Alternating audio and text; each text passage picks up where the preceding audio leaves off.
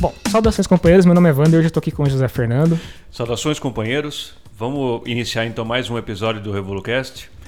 Eh, Essa pauta vai ser voltada mais para uma análise das últimas coisas que estão acontecendo aí, uma análise mais voltada também para as pré-candidaturas aí do, das próximas eleições. A gente fez uma seleção de assuntos que envolvem basicamente dois, dois temas principais, né? A questão do, do Guilherme Boulos e da reportagem do PCO, que eu achei que é bastante relevante a gente trazer aqui. Hoje, inclusive, o Rui tá. A gente está gravando ao mesmo tempo que o Rui está fazendo análise política da semana e está explicando, né? O Rui Costa Pimenta, presidente do PCO, está explicando justamente a- as repercussões do que aconteceu. A gente vai meio que fazer a mesma coisa, só que do nosso ponto de vista, né? Não vai repetir as mesmas, as mesmas informações, até porque eles têm um ponto de vista é, bem mais privilegiado porque esta- estavam dentro do, do ocorrido. Mas assim, de um ponto de vista externo, o que aconteceu é, entre o, o PCO e o, e o Guilherme Boulos, o PSOL e as redes de imprensa progressistas, elas são interessantes assim, principalmente porque elas revelam o caráter é, pequeno burguês do que, que são essas mídias é, ditas progressistas, né? O que, que elas estão buscando alcançar, quais são os limites, principalmente do que elas é, do que elas estão discutindo, porque ao mesmo tempo que você fala que você é a favor da, da classe trabalhadora que você defende os interesses da, classe trabalhadora, você não pode cercear o, o direito de um partido legítimo de esquerda falar, né? Mesmo que você não concorde com o que eles estão dizendo, você vai lá e traz fatos é, contraditórios para debater, para rebater o que, o que estiver sendo acusado. O Guilherme Boulos ele é uma figura quase quase um deus né, na esquerda. Tem gente que, porra, sem dúvida, considera ele como uma divindade. E aí atacar a figura dele, atacar as políticas dele, né, não só a figura dele, porque Guilherme Boulos, particularmente, a pessoa, assim como nós também, não, não quer dizer nada. O que quer dizer é a política que você leva à frente, né? E foi isso que o PCO atacou. Ele fez uma série de ligações, uma série de reportagens é, citando Guilherme Boulos e as ligações que ele tem com uma galerinha aí bastante da pesada, que eu até selecionei aqui, né? a galerinha da pesada é super. É sessão da tarde. várias né? confusões. Super sessão da tarde. Guilherme Boulos é. Aprontou, aprontou e assim, a gente vai explicar direitinho aqui o que, né? Bom, é, basicamente a, repor- a reportagem do PCO ela expõe a ligação entre o IRE, que é um Instituto de Relações entre Empresas e Estado. A, sigla significa basicamente isso, é, o que é bizarro. E um, um um certo cidadão, que o nome eu, dele. nem- eu nem sabia que o Boulos tinha esse emprego. Então, é isso, pegou todo Era- mundo de surpresa. Era também. uma coisa que ficava. Não- sei lá, não fazia parte do currículo dele. Até, até que tinha uma, uma Ele coisa. nunca negou, ele não negou, quer dizer, nunca negou, ele nunca falou. Nunca mas negou, ele não é. negou depois que foi. que veio à tona, né? Até porque ele, ele, ele tá sempre acompanhado de um cidadão chamado Walfredo Vard, que é o, o dono dessa, dessa, dessa, desse instituto, né? Com quem ele. pra quem ele trabalha, Você é inclusive. um cara meio. meio de família burguesa, não é? Um cara. Não sei se é um filósofo, é um, é um cara meio de. É um advogado. É, é- é uma, é, uma, é uma figura de esquerda. É, ele se diz uma figura pro- progressista, né? É. E, e que tá a favor da, da- da- das causas de esquerda. E tava sempre junto com o Guilherme Boulos, tava sempre. Inclusive, acho que ele financiou a campanha. Uma das campanhas do Guilherme Boulos, não sei se foi pra presidente ou o que foi. Ou a última para prefeito, né? Pode ser. Pode ser. Ele tá bastante ligado. Eles sempre aparecem juntos tal. É uma, é uma parceria pública, assim. Nunca foi negada nem escondida. De fato, o Guilherme Boulos defendeu o parceiro dele, disse que é um, um cara ilibado aí, uma, uma reputação bastante honesta. Só que, aí é que tá.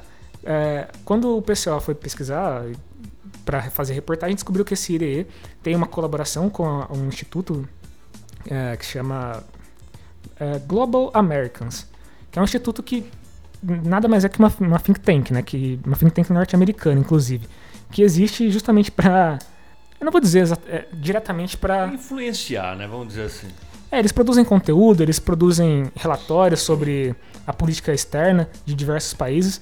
Só que, assim, ao olhar essa think tank e ver quais são os objetivos dela, você tem que pensar quem financia essa think tank, né? De onde vem os recursos para fazer esse trabalho de, de criar relatórios, de fazer pesquisa a respeito dos governos de países estrangeiros. Vindo de uma, de uma instituição norte-americana, você tem que suspeitar que o governo norte-americano pode estar envolvido com isso. É o que de fato o PCO apurou, que o NED, que é o, de- o National Endowment for Democracy, é, é, colocou democracia no meio do nome do instituto Então, já fica meio, Já, já tem que ficar com o pé atrás, né? já meio complicado. E esse NED, que é o, a sigla, né? Liberdade e democracia. É, duas tem que. Como que chama aquele negócio? É gatilho, né? O cara, a É. pessoa já tem que ficar ligada nisso aí. Não, então, esse, esse, esse instituto chamado NED aí, ele nada mais é do que uma, uma, uma variável, uma derivante, um derivado da CIA, do- de um trabalho que a CIA já fazia, que era dar golpe de Estado em um país nacionalista. Então, Nada- assim, Não surpreende. claro que a ligação não é direta, não é tipo assim, IRE, CIA, mas ela passa por esses, por esses intermediários. Primeiro a Global Americans, depois o, o NED, né? Então, é uma coisa assim, é, muitos dos companheiros que que estão ouvindo vão ouvir isso, né? Eu- ou que companheiros que, sim, sei lá, que vão chegar a isso por conta da repercussão dada pelo PCO ou pelo, pelas réplicas, né? Que foram feitas pelo... Porque foi o DCM que replicou?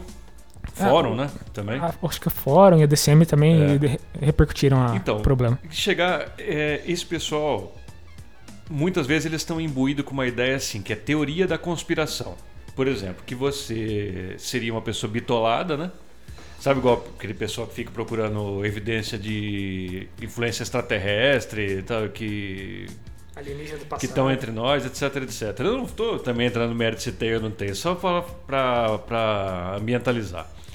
O grande problema, pessoal, que a gente precisa ver isso aí, é que principalmente a CIA, é, isso aí já, já ficou público há um bom tempo atrás, ela sempre teve procurando, de um modo ou outro, aberto, dissimulado, controlar lideranças de esquerda Uhum. principalmente na, em áreas periféricas, como é aqui a América Latina. É, teve uma, uma época que eles estavam fazendo um estudo profundo. É, não sei se quanta gente tem conhecimento sobre isso aí, mas saiu há um bom tempo já na mídia. Eles estudaram, fizeram um estudo muito profundo da obra do Michel Foucault Uhum. e como aquilo poderia ser usado, vejam bem, para desnortear, veja bem, a atuação da esquerda. Uhum. E a gente pode dizer, pelo que a gente vê nas academias, que o sucesso foi quase absoluto. É, eu, in- inclusive, quero pegar o gancho do que você falou para fazer uma propaganda aí do, do nosso novo, da nossa nova inicia- iniciativa, que é o Revolucast Analisa. Acho que Ah, semana ótimo. passada, retrasada, foi o último episódio que a gente lançou. E eu escrevi um texto sobre o Silvio Almeida e sobre o livro dele Racismo Estrutural. Justamente uma das influências principais do, do Silvio Almeida é o justamente Michel Foucault. Ah.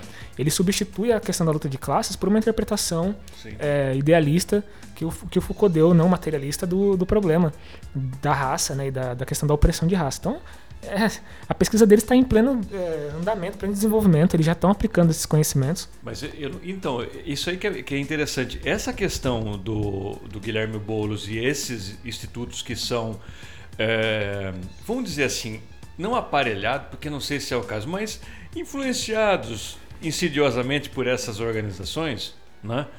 essas, é, igual essa NED ou ou tem, ou tem outros abertamente de, de, de direita, como não, é o caso dessa, não estou dizendo que é de direita isso aí, é, mas como Students for Liberty, que a gente já citou aqui é, diversas vezes, né, que inclusive é financiado pelos irmãos Caution, que é o pessoal do que tem dinheiro investido em petróleo. E a, a ideia de controlar lideranças de esquerda, forma, eh, vocês já devem ter ouvido isso muito, formar eh, pessoal da nova política, isso é uma, é- é- eles têm muito caro isso aí, porque assim, pessoa igual Lula precisa acabar. Lula, ahn, Evo Morales, o próprio o finado Hugo Chaves. Sim. Esse pessoal que tem é, lastro popular muito grande, que eles saem dessas classes eles, e eles são educados na luta co- é, cotidiana e, e pegam esse ascenso, ele, controlar não é fácil. Pô, é muito difícil controlar o Lula. Não que ele seja perigosamente revolucionário, não é isso.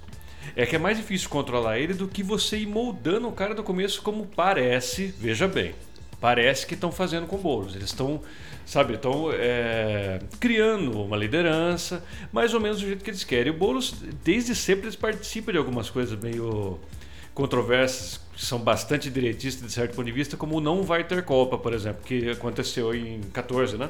É, inclusive, uma reportagem do PCO cita essa, essa questão do não vai ter Copa E aponta que ela foi financiada, todos aqueles comitês populares, eu acho que chama. Isso eu não sabia, fiquei surpreso. Fiquei bastante surpreso também de ver que É foram externo, financiados pela, pela Ford, Fundação Ford, né? E assim, Fundação Ford a gente não pode dizer que, que seja nenhuma instituição progressista. Eles têm como principal objetivo ex- exatamente controlar as, as democracias de países que eles querem controlar, mesmo que eles querem ter algum controle sobre a, a- mão de obra, sobre as matérias-primas, principalmente petróleo, essas coisas, eles têm uma, uma forte ligação, uma forte influência para poder ter controle sobre isso. Então, quando eu vi essa, essa reportagem, eu pensei assim, pô, obviamente que existe uma campanha muito forte contra o PCO, a maneira como o PCO divulga e como ele comunica as matérias sempre é na, na intenção de causar polêmica, né? Eles têm essa, essa linha que não tá errada, eu só tô comentando como é a forma deles atuarem.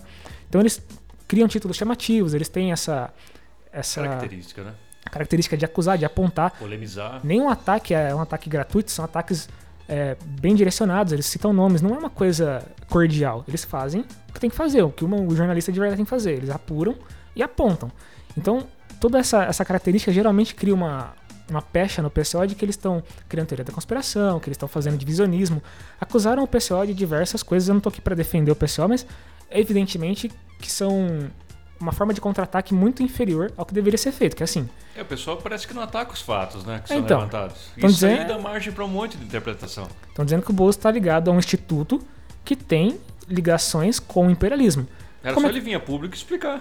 Fala assim, não, não tem ligação não é isso, nenhuma. ó, tá, vocês apuraram errado, tá aqui. Exato. Mas ao invés disso, o que o, o que o Boulos fez é, não foi nem negar nem confirmar nada, ficou tergiversando, não deu nenhuma declaração contundente a respeito do que ele. de como funciona o Instituto, de como é as ligações do Instituto com a- a- esses. Essas, essa corja imperialista. E o pior de tudo ainda é que os diretores, segundo a reportagem do PCO, da, desse IRE, eu vou ler aqui a lista de três que são, são assustadores. É, primeiro deles, Raul Jungmann, que é o ex-ministro do, do é Fernando Henrique. carimba. Foi do governo do vampiro também. Também. Participou do governo golpista do Temer, né? É, tem o ex-ministro-chefe do, do GSI, o general Sérgio Ertegonha. Esse daí é uma figura nefasta também, defende torturador. def- a família dele inteira é ligada com, com golpismo. Tiveram. A, a família é ligada a. Eu, não sei qual teve envolvido, não sei se foi na do, do- do Getúlio ou na de 64. Ele teve familiar envolvido nisso aí. Teve, teve, Deve ser vô dele, sei lá.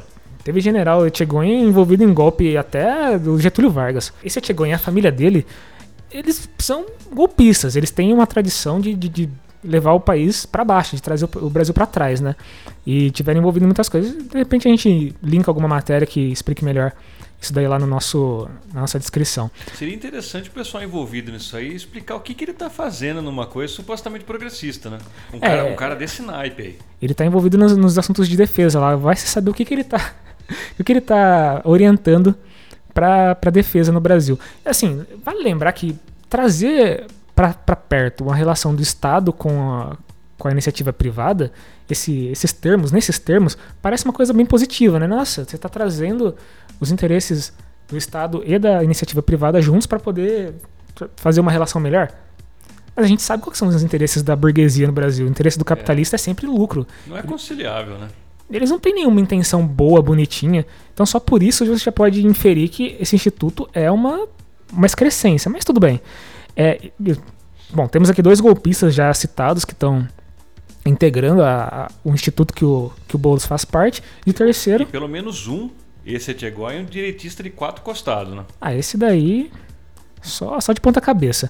E o terceiro, Leandro Daiello, que é o chefe da Polícia Federal durante o golpe de 2016. Esse é o cara que estava junto das operações que estavam é, defla- Grampeando presidente, tu- tudo fazendo todas essas coisas democráticas, né, São aliás? coisas bonitas. E, e junto com esses três amiguinhos aí tá o, o senhor é, Guilherme Boulos. Então, assim, é, a partir disso, o que, que a gente pode concluir que a intenção do PCO foi apontar que o Boulos, na verdade, ele não, não serve à esquerda, ele não serve os trabalhadores, ele é, um- ele é alguém que está a serviço dos inimigos da. Se ele não é diretamente um inimigo do povo, ele está a serviço dessas pessoas, o que é muito problemático.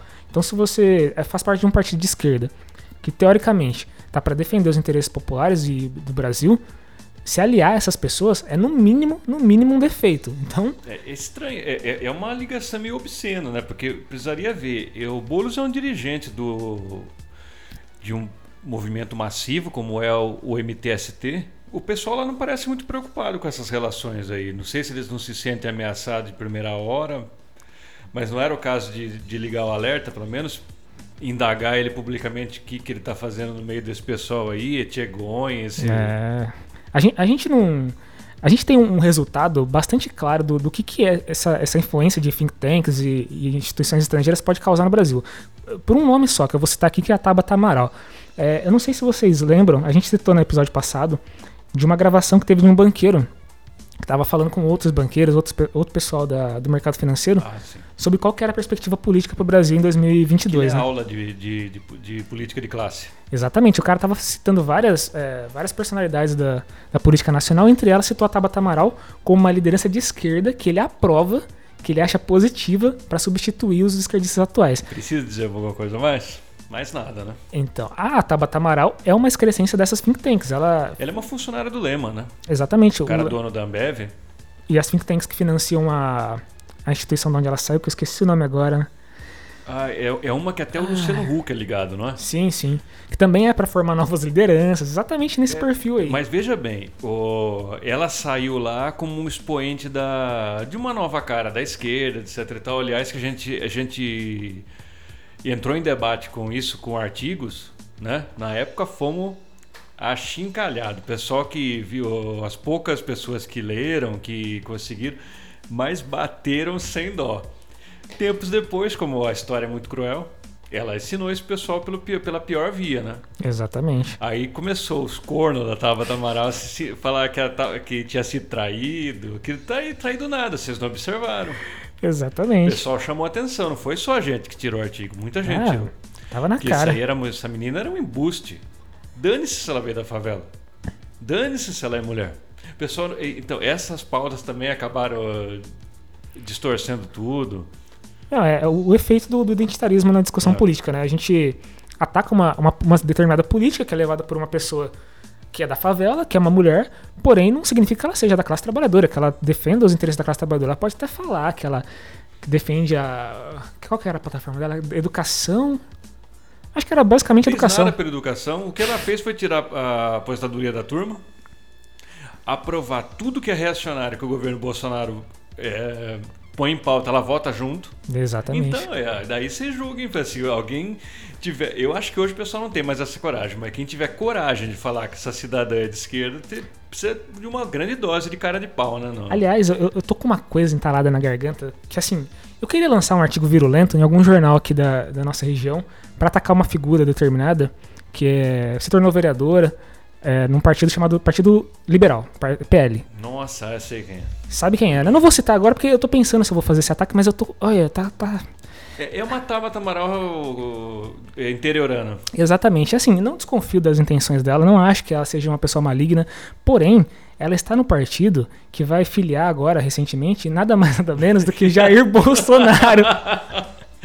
É, ter complicado, né? É uma pessoa que foi vacinada pela esquerda aqui em Santa Bárbara, né? A esquerda falou, nossa, que vitória, puta que pariu, temos aqui uma vereadora que vai nos representar e tudo mais. E até agora também não fez grandes bostas, assim, acompanha o trabalho para saber o que faz. E, nossa senhora, eu vou falar pra você que. Ela não entra nem em rota de colisão com, a, é, com aquele estriônico fascista que tem aí? Não, o, o Corá, que eu vou citar não, não. aqui, ele é uma pessoa que ele precisa tomar um pouco de cuidado. Não só porque ele pesa quase uma tonelada, como porque o que ele fala atrai a atenção de pessoas que já me, me já me disseram, assim, em confissão, que tem uma vontade extrema de moer aquele gordo na porrada, cara. Vou te falar uma coisa, ele tá em risco, cara, em risco grave, não, não só pelo colesterol, né, altíssimo, como também porque ele tá falando umas merdas aí, fica esbravejando... Não, o cara é uma coisas é idiotas. Se ele não Nossa. fosse. Porque o que ele leva a cabo é perigoso, né? Se não fosse perigoso, a gente tinha um bom alvo para dar risada, né? Mas não é. Exatamente. É, é, perigoso, se envolveu lá com com outros caras também. É complicada a situação. Ah, a nossa política regional aqui, assim, assim o que eu tô, eu tô citando essa pessoa, essa vereadora, porque ela também tem exatamente o mesmo perfil. Ela tá é, sendo apoiada por uma, por uma esquerda que se ilude facilmente com essas figuras é, identitárias aí. De... Mulher, jovem, etc. Exatamente. E ela se, se associou a um, um grupo de pessoas também do, do nível que o Guilherme Boulos se associa hoje em dia, tá ligado? É gente da pior qualidade, inimigos do povo, gente que deve ser combatida e não deve ser fazer parte da fileira do, da esquerda de maneira nenhuma. A gente tá. Inclusive, vou citar outra, outra pessoa que entrou nas nossas fileiras da esquerda. Esse daí foi, foi empurrado com uma, uma pressão que eu até assustei. Você me mandou o vídeo, fiquei. Fiquei, fiquei abismado que nada mais nada menos, companheiros, que nós temos entre nós agora o camarada Sérgio Moro. Então. Foi chamado foi... de comunista pelo Ricardo Salles, né? Ricardo Salles. Foi chamado de comunista. A cubana, que, é a, que, que saiu de Cuba fugida lá do, das condições precárias de Cuba para o Brasil, né? Disse que não, que ele não é uma. Não é um, um comunista exatamente, ele é de centro-esquerda. Meu Deus do céu. Você me mandou esse Essa vídeo. Análise completamente psicodélica, né? Eu, eu, eu, perdi o sono, assim, por umas duas horas eu, eu fiquei matutando isso. Falei, caralho, Sérgio, companheiro Sérgio Moura. Aliás, o um tópico aqui, né? Precisa. Caralho. A gente vai chegar nele, mas assim, para concluir essa, essa confusão, essa, essa, esse samba do crioulo doido que a gente tá envolvido, da política nacional, a gente precisa separar muito bem o joio do trigo, né? A gente brinca que o do companheiro Sérgio Moro, mas tem que fazer uma, uma linha divisória, porque, porra, eu me respeito, porra. Eu leio, eu leio Capital, eu leio ideologia alemã, eu estudo pra caralho, faço podcast, milito, vou, em protesto. Aí os caras me jogam o Sérgio Moro que. Na mesma. É... Joga aí o Sérgio Moro no mesmo lugar, porra. Vai ficar difícil, o não, cara não. Isso é estranho. Vou parar de ir nessas porra, velho. Vou começar a ir pra Jovem Pan lá e ficar pagando pau pra. Pra aqueles retardados lá.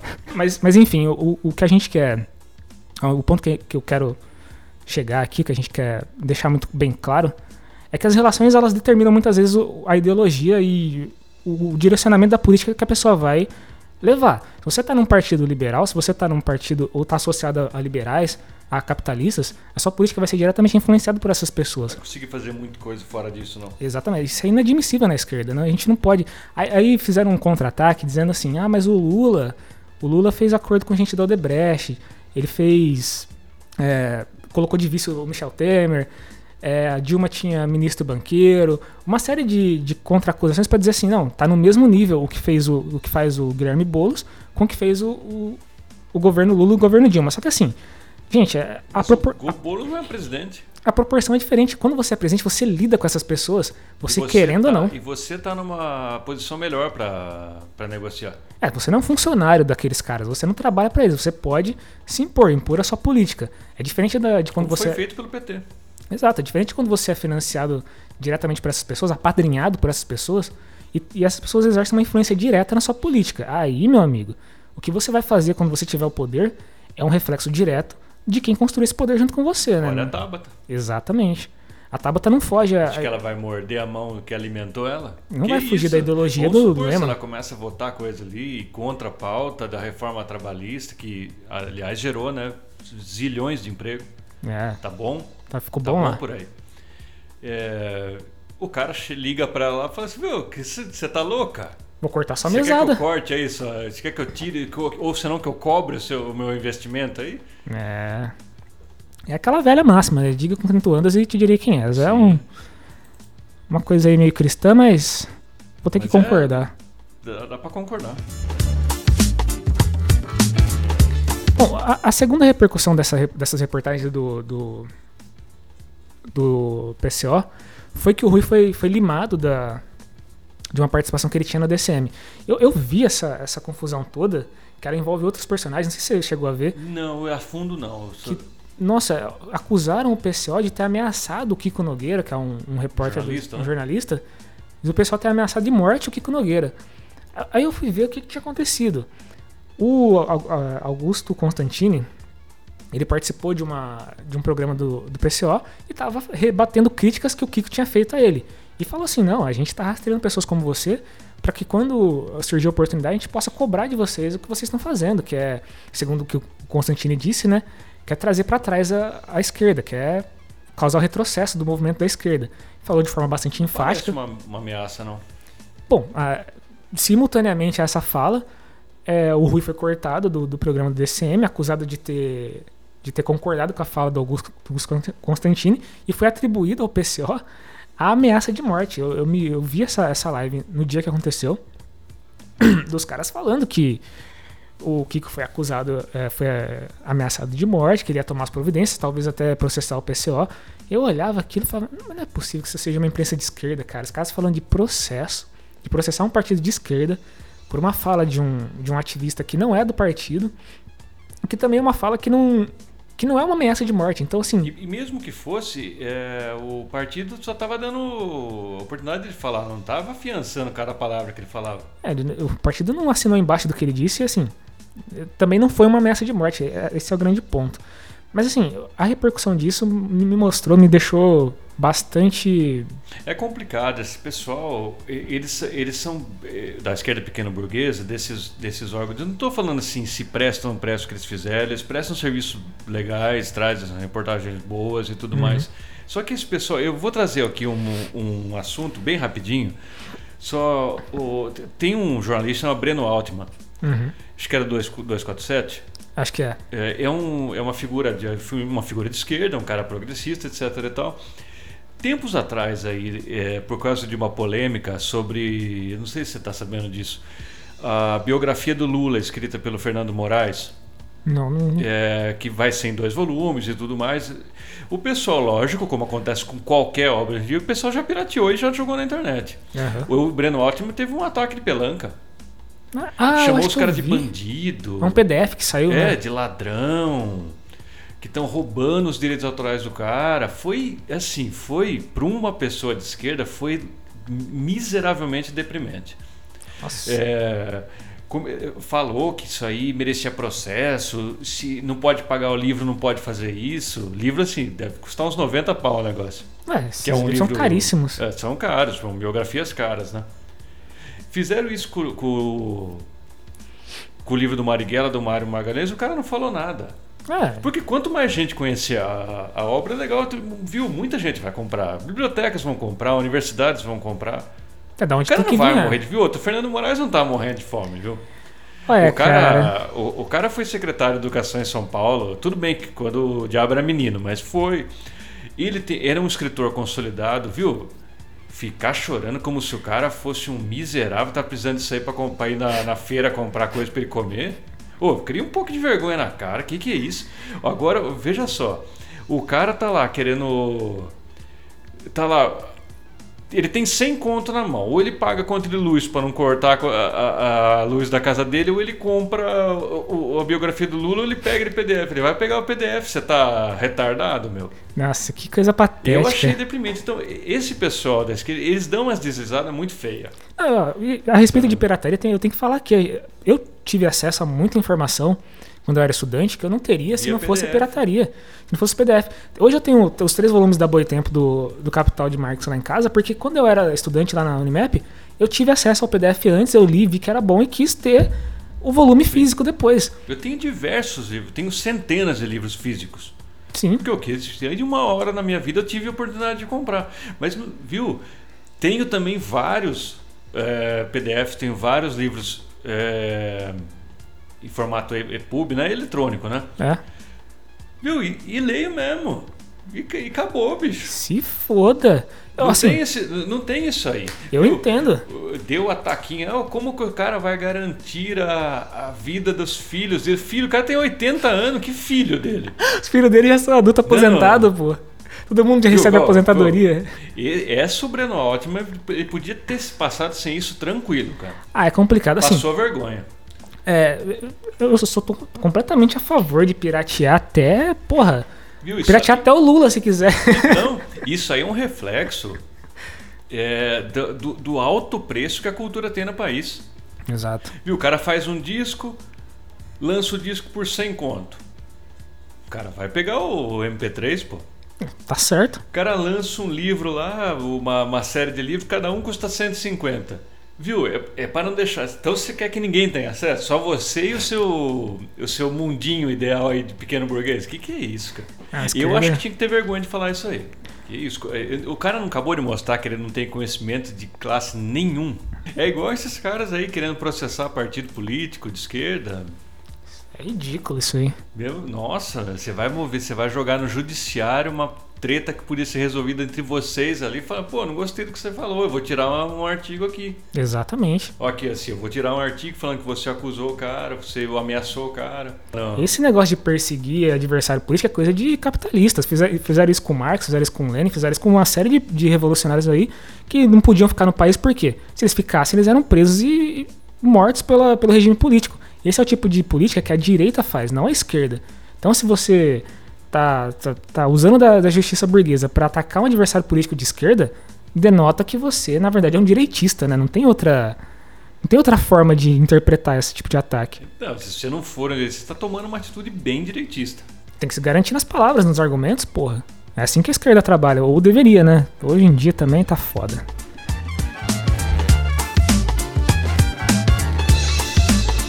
Bom, o segundo tópico que a gente quer, quer abordar aqui nesse, nesse episódio é a questão das projeções para a política de 2022, que na verdade é o que está ocupando esse fim de ano aqui, tanto na imprensa burguesa quanto nos partidos políticos, e o que é um pouco lamentável, porque em 2021 mesmo, que é o ano, que, o ano corrente que a gente está gravando isso aqui, tem muita coisa para ser feita, ou teria muita coisa para ser feita, né, em relação principalmente a combater o governo Bolsonaro.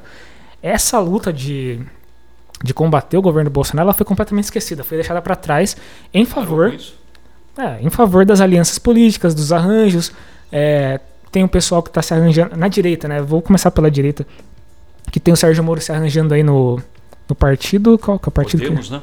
No Podemos, que vai entrar junto com o Dallagnol, parece que saiu também para entrar no Podemos, e com o General Santos Cruz. É, o Podemos ele pegou o, o núcleo duro do, do que era o governo Bolsonaro na, na área de de opressão, né? De Podemos não era daquele cara que tirou candidatura em 18, que parecia que tá bêbado? Não, o cara de Santa é. Catarina. Eu Mas aquele que é cara assim. mamava o Moro desde aquela época já. Ele já era um puta bumbum guloso, já queria É. dar o cu pro Moro a qualquer preço. E ele, eu acho que ele ficou muito feliz com essa com a entrada do Moro. Só falava de Moro e Lava Jato. Não, é, assim, se- houve um racha no partido, se eu não tô enganado, teve um pessoal que não curtiu isso daí, que debandou, saiu mesmo da- do Podemos. Mas teve um pessoal que deve estar com o cu piscando, né? Na hora que viu o Sérgio. Moro ali, o, o general falou, não, é isso aqui que eu quero, velho. E, e eles estão achando que estão com uma chance grande de. Não vamos dizer que não tem chance, porque afinal de contas eles são operários da- do golpismo, né? da- do imperialismo. Pessoal vão? poderoso. vão receber um apoio bastante massivo dessa galera. E eles têm se consolidado aí como a chamada terceira via, que eu até anotei aqui. É, parece que deixaram o Ciro Gomes no- na poeira, né? Coitado do Ciro, Gomes. o cara, pô, carreira sólida, né? É o cara que tem um projeto nacional aí, né? Então, O cara que se vangloria por ter um projeto. Inclusive, a candidatura do Ciro Gomes ele tinha deixado em suspenso, mas parece que já voltou já.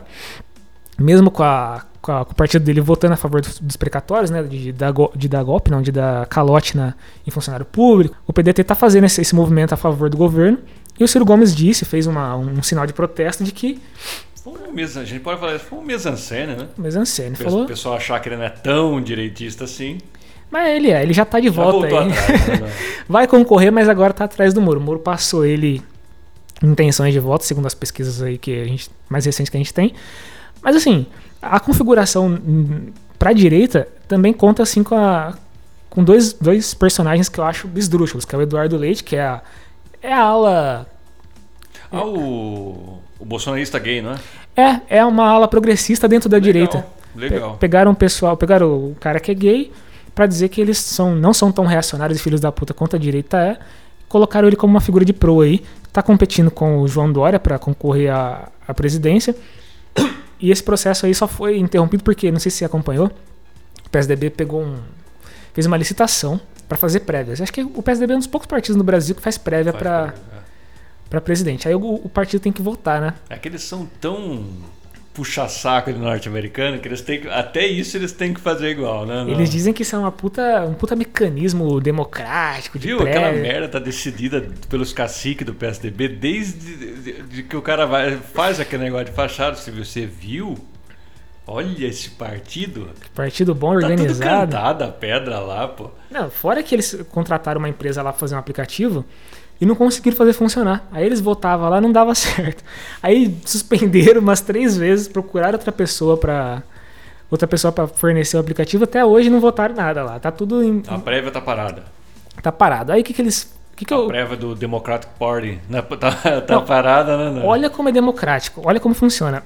Se eu não me engano, é assim: 25% da, da, da composição dos votos para eleger um, um candidato ela é feita pelos membros do partido. Que são assim, eu sou do PSDB, sou filiado, posso votar. Outros 25% de peso são para governadores e deputados. Outros 25% acho que é para presidente do partido e mais uns caciques ali. E tem uma, uma quarta parte que também eu não me, me recordo agora. Mas assim, o que interessa é que tem 50 pessoas que votam, que são, valem 25% dos votos, que valem um milhão de filiados. Então você tem 50 pessoas versus é, um milhão. Cacique. Não. Super democrata. Esse é o Partido Social Democrata do Brasil. Então, quando a gente fala que quem cumpre esse papel historicamente reservado à social-democracia no Brasil é o PT, o pessoal não entende. Não, é. Essas siglas, esses nomes, eles não querem dizer nada. Não. O PSDB é um. Social-democracia no Brasil, que a gente viu aquele exemplo da social-democracia de tipo alemã, por exemplo, do, do, do começo do século XX, é o PT que cumpre esse papel. Exatamente. É, e vindo para a esquerda, a gente tem. Aliás, vindo para a esquerda não, já vamos ficar no meio aqui. A gente teve uma, um, dois eventos importantíssimos, que foi a viagem do Lula, né, à, à, à Europa, que eu acho que ainda está acontecendo, não sei se ele já voltou, acho que não. Acho que ele ainda está na Europa, né? Mas a, o que acontece nessa, nessa viagem do Lula? A gente teve uma cobertura bastante esdrúxula da imprensa. Aliás, quase nenhuma, né? Quase nenhuma cobertura. Enquanto o, o Bolsonaro estava aqui cagando nas calças, os caras estavam dando matéria, dando capa para o Bolsonaro fazendo merda, ou pro Eduardo Leite é, falando que os gays são maravilhosos. O Lula estava lá na Europa conversando com lideranças é, de sindicato. Fazendo papel de estadista, né? O Brasil não tem. Exatamente, estava lá conversando com a, com a galera lá dos. sendo recebido como chefe de Estado, como é uma coisa meio louca, né? Um cara que é um ex-presidente sendo recebido como chefe de Estado e cumprindo o papel é, quase que de presidente. Ele é tipo não, porque se o, o, Bolsonaro, nessa coisa que a gente sempre falou que a candidatura dele foi uma coisa de improviso, o pessoal foi lá, vai, vai esse mesmo, todo mundo montou no Fusquinha, conseguiram ganhar. Né? Através, claro, prendendo o Lula. Uhum. Mas assim, é, todo mundo sabe que o cara é um, monstro, ridículo. É, eu, eu vi, isso aí não vi em jornal de esquerda, não. Eu, eu tava vendo uma mulher falando na Globo News da recepção que ele teve dessa última vez que ele saiu. Eu não lembro porque o que, que ele foi fazer. O Bolsonaro foi fazer no, no exterior. Uhum. É, parece que ninguém ficava perto dele. Ninguém. Diz que o único cara que estava perto dele uma vez e ele estava tentando conversar, falar com o cara negócio de preço de gasolina era o Edrogão, o cara da o turco. Diz que o cara olhou para ele, olhou pro intérprete saiu de. que bom que ele passou vergonha. O cara é tratado como um leproso. Não, não. Ele não tem nenhuma habilidade de, diplomática, nem social. Ele é um animal. Ele não tem capital político para isso. É um cara que vivia atrás miliciano aí no Rio. No... É, o, o Bolsa... é que a gente vê como foi improvisado. Ele... Por exemplo, o Fernando Henrique podia, era um desgraçado de um direito, mas ele tinha ali o, o meio-campo dele, era um cara que tinha era bem chegado diplomaticamente com alguns países com qual ele era mais alinhado. Ele virava e mexia, estava atrás do Bill Clinton lá. Uhum. Mas esse cara, esse Bolsonaro aí, meu Deus do céu, a, bur... a parte da burguesia deve morrer de vergonha. A burguesia geralmente ela prepara um candidato, né? Ela pega um cara lá que eles acham que, que eles consideram que seja um representante legítimo da burguesia. Tipo o Fernando Henrique, professor, falava francês, então eles, eles falam assim, olha que legal. Ele vai, ele vai conseguir lidar com, essas, com esses caras da, da burguesia internacional, vai conseguir ter um diálogo com eles. O Bolsonaro não consegue ter diálogo nem com a sei lá, não consegue. O cara é incompetente. Cara é, né, é difícil. Mas assim, em paralelo com isso, a gente teve uma repercussão, essa sim, muito alardeada pela, pela imprensa, do que o Lula falou do assunto da semana passada, do Revolucast, que foi a Nicarágua do Daniel Ortega. Ele falou exatamente o que a gente disse. Ele falou, velho, vocês estão aí batendo, eh, tacando pau no, no Daniel Ortega, enquanto tem Angela Merkel há 20 anos aqui na, na Europa, governando impunemente, ninguém fala nada sobre ela. O que, que ela pode, né?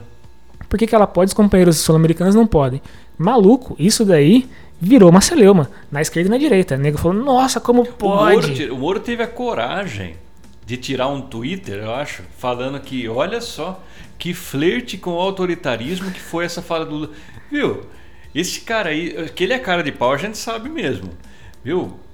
o cara prendeu com lastro inter, internacional um cara que, que tava concorrendo às eleições. Quem é ele para falar de golpe, pô? Ele é um Esse golpista. cara é um golpista de primeira hora, ele tinha que estar preso em qualquer país que se levasse a sério, ele era para estar preso. Não, exata, e é exatamente o que a gente falou na, na semana passada.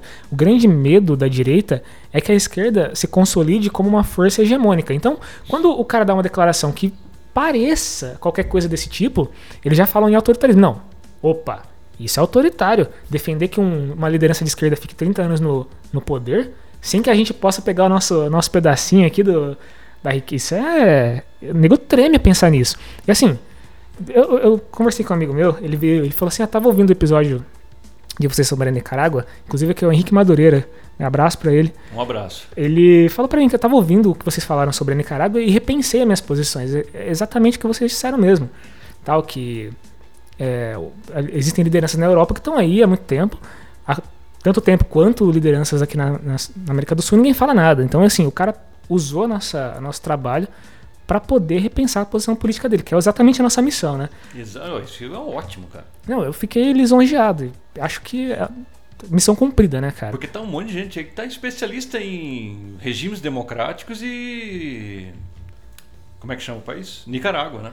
É, então, a gente precisa parar para raciocinar. Especialista mesmo. Porque é muito fácil pegar o discurso da, da imprensa, porque é um, é um discurso, eles sim fazem um discurso hegemônico, né? um discurso sem críticas. Eles vão lá e falam assim: ah, é um regime que está há 30 anos no governo, é na América do Como isso Sul fosse um absurdo. e é de esquerda, é autoritário, É ditador. é ditadura. É Eles não ditadura. podem, eles não reconhecem que ali existe um movimento político que apoia o governo e que as lideranças é, de oposição são ligadas ao imperialismo internacional dos Estados Unidos. Então, assim, quando vai uma liderança dessa presa, uma liderança política de direita presa num país desse, é uma, é uma coisa a se comemorar. Não porque é uma coisa autoritária, mas sim porque o país está defendendo a sua autonomia. Você não pode deixar essa esse pessoal solto, velho. E o pessoal. Então, é isso que eles. Se, quer que ponha quem? Tudo bem, 30 anos assim, o cara já vai se ele é tirado do poder. Você vai colocar um daqueles golpistas lá no poder para entregar o país de novo? É que o pessoal não entende isso aí. Se você conversa com o pessoal, você vê o argumento e fala assim: ah, não, mas não é democrático. Tá, o que, que é democrático? Você tem que deixar o direitista ganhar, que senão você não é democrático? É alternância de É poder, o né? jogo democrático. Que jogo democrático? Tem jogo nenhum. Essas peças são movidas à política. O pessoal tinha que retornar a Maquiavel, você não acha? É, é questão de poder, porra. Política é conquista do poder e manutenção dele. O que, que é além disso aí? Exatamente. Pergunta lá pros caras se eles querem é, largar o largar o poder, deixar o poder na mão. Viu? Eu nunca vi um direitista falar assim, não, tá na hora de deixar aquele Partido Comunista entrar aqui para dar uma oxigenada na democracia. ah, viu? A conta É. outra aí, pô. Né, já passou da hora de ter um partido comunista de verdade no poder pra depor esse- esses direitistas e nunca mais eles voltarem. Essa é a grande questão. É que Aí- eles sabem que o governo deles é tão ruim que quando o, o governo do PT, é pouca gente entende isso aí. Com todas as limitações, a gente tem, é, pode parecer que não, mas a gente tem muita crítica ao governo do PT. Só que o que eles fizeram, por pouco que for, redistribui, é, programa de distribuição de renda, é, programas de financiamento estudantil, é, programas de emprego, de educação técnica, igual foi feito, isso aí mudou tanto a vida do pessoal nesses anos que o PT ficou no poder que o pessoal não quer ver a direita pintada mais. Os caras tiveram que prender o cara para eles conseguirem ganhar. Exatamente. E sei lá se ganhou. se- ninguém sabe o que acontece, né? No, É que a política está muito sendo confundida com uma questão administrativa. Eu vejo esse discurso muito na, na imprensa hegemônica, na imprensa capitalista, que é assim: ah, não, é, é uma questão econômica, temos que trazer a questão econômica. Qual que é o projeto econômico? Por isso que quando a gente bate no Ciro Gomes aqui também é nesse sentido. Porque assim, no papel, cara, o papel aceita qualquer coisa. Eu vou falar que o, o- projeto do- de, de desenvolvimento do Ciro Gomes é ruim? Não. Não, não é ruim, mas eu, eu perguntei para um, um cirista uma não souberam responder. É, o projeto de. Para todo mundo que leia um livro do Ciro Gomes é muito fazer uma propaganda. É, é bom, é bom. É lindo. Sabe o que, que é? É o projeto do Getúlio Vargas de industrialização nacional. Quem que não quer? Exatamente. Eu queria que o Ciro Gomes ou qualquer outro governante colocasse aquilo do A ao Z. Só que só tem uma pergunta. Como é que o Ciro Gomes vai convencer os imperialistas que ele tem que industrializar o Brasil? Ca- ca- Ele e o irmão dele com uma reta escavadeira? O, o Viu? Ciro, Não, vamos pensar um pouco. ele fala assim, não preciso de apoio popular nem apoio do Congresso pra fazer as reformas. Precisa, Caralho, sim. o Getúlio Vargas, que foi um Você ditador, consegue dar um peido se você não o cara foi um ditador no Brasil, o cara tinha apoio militar, ele não conseguiu, ele foi morto, velho, pelo imperialismo. O Getúlio Vargas, você tá, você tá Getúlio batendo Vargas pau na é o quê? mesa. O maior estadista que o Brasil já teve. Exatamente, o cara foi um militar, o cara foi um ditador, o cara depois foi eleito, teve apoio popular pra governar. Ele foi tudo, ele foi, é uma personagem política muito superior ao Ciro Gomes em termos de poder, de poder de, de executar o projeto dele. Agora vem o Ciro Gomes com um livro, umas bravatas, falar que aquele livrinho embaixo do braço, ele e o irmão dele. Viu? Aquilo, o Brasil não é Sobral. Que ele vai lá, faz uma escola modelo, não sei o que, você tá louco, homem. é, Viu? Os caras, ele, ele teria que entender, não sei se ele entende, porque ele é um homem inteligente. ele tem uma capacidade. É, só que ele teria que entender uma coisa, ou os ciristas teriam que entender uma coisa. Essa é uma questão geopolítica. Não é da cabeça de quem está lá, não é da vontade política. Às vezes o cara é até bem intencionado. Sim, claro. Só que ele precisa convencer o pessoal que fazer um- um- uma remodelação do parque industrial eh, brasileiro, colocar, tirar o Brasil do- de uma posição subalterna na política internacional e colocar como protagonista de certas áreas, isso aí custa guerra, velho. Não é fácil assim, o, não. ca- o- o cara te dá uma pancada, meu. A Alemanha tentou fazer isso, olha o que que deu. Não, e o próprio, Ah, deu duas guerras. O próprio Leonel Brizola, que é a referência Brizola. máxima do PDT, é um cara que quando teve o golpe de 64, ele propôs colocar tanque na rua para combater os golpistas. Ele não falou assim, vamos fazer um projeto nacional. Porque ele sabia que o problema central é de, prático, né? de política era um, um- um problema de poder. O, o Jango, ele só conseguiria fazer o que ele, que ele propôs, que é as reformas de base, Se se, ele, apoiando no povo. se apoiando no povo e demonstrando que ele tem poder para fazer aquilo. Não era Jango, um, um cara, um pequeno burguês. Um bundão, né? Ele Não, acabou não. arregando na hora que deveria ter ouvido o que o Leonel Brizola disse, que era assim, ó. O cara se retirou, falou assim, ah, não, é uma frase muito engraçada. A gente já até citou em outro episódio isso aqui, acho que sobre o regime militar. Ele falou, não, não, não, não vamos acionar nada, não vamos fazer nada, não quero que derrame sangue dos brasileiros. Mas derramaram por 20 anos, tá certo? Exatamente. O, a consequência do que ele fez, da, da capitulação do, do Jango, foi Custou vista. caríssimo, custou duas décadas de... Isso fora os atrasos que a ditadura trouxe, etc e tal. Não estou falando de morte ou outra, tortura nem nada. Isso aí faz parte do pacote de um regime autoritário. Mas assim, dívida externa, um, um- monte de coisa que retrocedeu, que já que estava vindo, ah, que estava sendo no- colocado na excelência como ensino no Brasil, era um. A ditadura arrasou com isso. Exatamente. Arrasou. É o retrocesso que, que eles causaram é, repercute até hoje. A gente tem é, inúmeras questões que a gente pode apontar de, de consequências do que foi o golpe militar no Brasil. E ainda continua sendo, né? Porque o golpe militar no Brasil, foi, o golpe de 2016 foi uma consequência, uma reverberação Foi. desse golpe de 64. É a gente porque tem. não, querem- assim, aqui, não- aqui não se derrotou a ditadura. É, Ela, foi, ela entrou num, num refluxo grande por conta da- das greves do ABC, com, no início do protagonismo do Lula, etc. e tal. Saiu de cena, só que ela se manteve. O aparato da ditadura está armadíssimo. Eles estão de volta, inclusive. O, o- Os caras estão aí.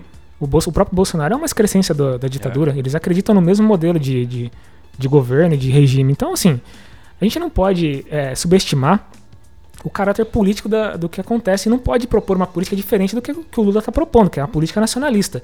Em primeiro lugar, claro. é, nós que somos comunistas propomos uma, uma política diferente, que é de revolução, que é de acabar com o aparato é, burguês e co- constituir um governo popular é, baseado na autoridade do povo. Essa autoridade que se mantém A real democracia, né? Pegar o Exatamente. sentido grego da palavra. Essa autoridade que se mantém baseada em programas políticos é, guiados por, por capitalistas é, é uma democracia que existe, mas na prática mesmo quem governa, quem, quem tem os meios de produção é quem, é quem tem o poder. Então, Ah, acabei de lembrar outra coisa que o Ciro Gomes fala, que ele vai. é, que ele, ele critica muito Lula por, por ele ser manso ou não atacar o capital financeiro, os banqueiros, né? Pra melhor dizer. uhum. Diz que ele não. banqueiro não vai negociar com ele. Não é que o banqueiro não vai negociar mesmo, o banqueiro vai mandar o que ele tem que fazer. O que, que ele vai fazer sem os bancos, mano? é. Caralho, Os assim. caras mandam em todo o setor da economia do, do- do país. Bom, então acho que a gente chegou à nosso, nossa conclusão aqui dos nossos raciocínios. Vamos esperar que ah, o pessoal ouça a nossa mensagem, né? Consiga captar e pra, passe para frente, divulgue aí o nosso, nosso trabalho e se preparar, cara, porque a gente não tem outra opção que não lutar. Então, se você pode. É, só é, isso que resta. Você pode ajudar a lutar como for, estamos aí e contamos com a ajuda de todo mundo, beleza? Então, até a próxima, companheiros. Muito obrigado. Abraço pra Júlia. Sempre ouve aí. tchau, tchau.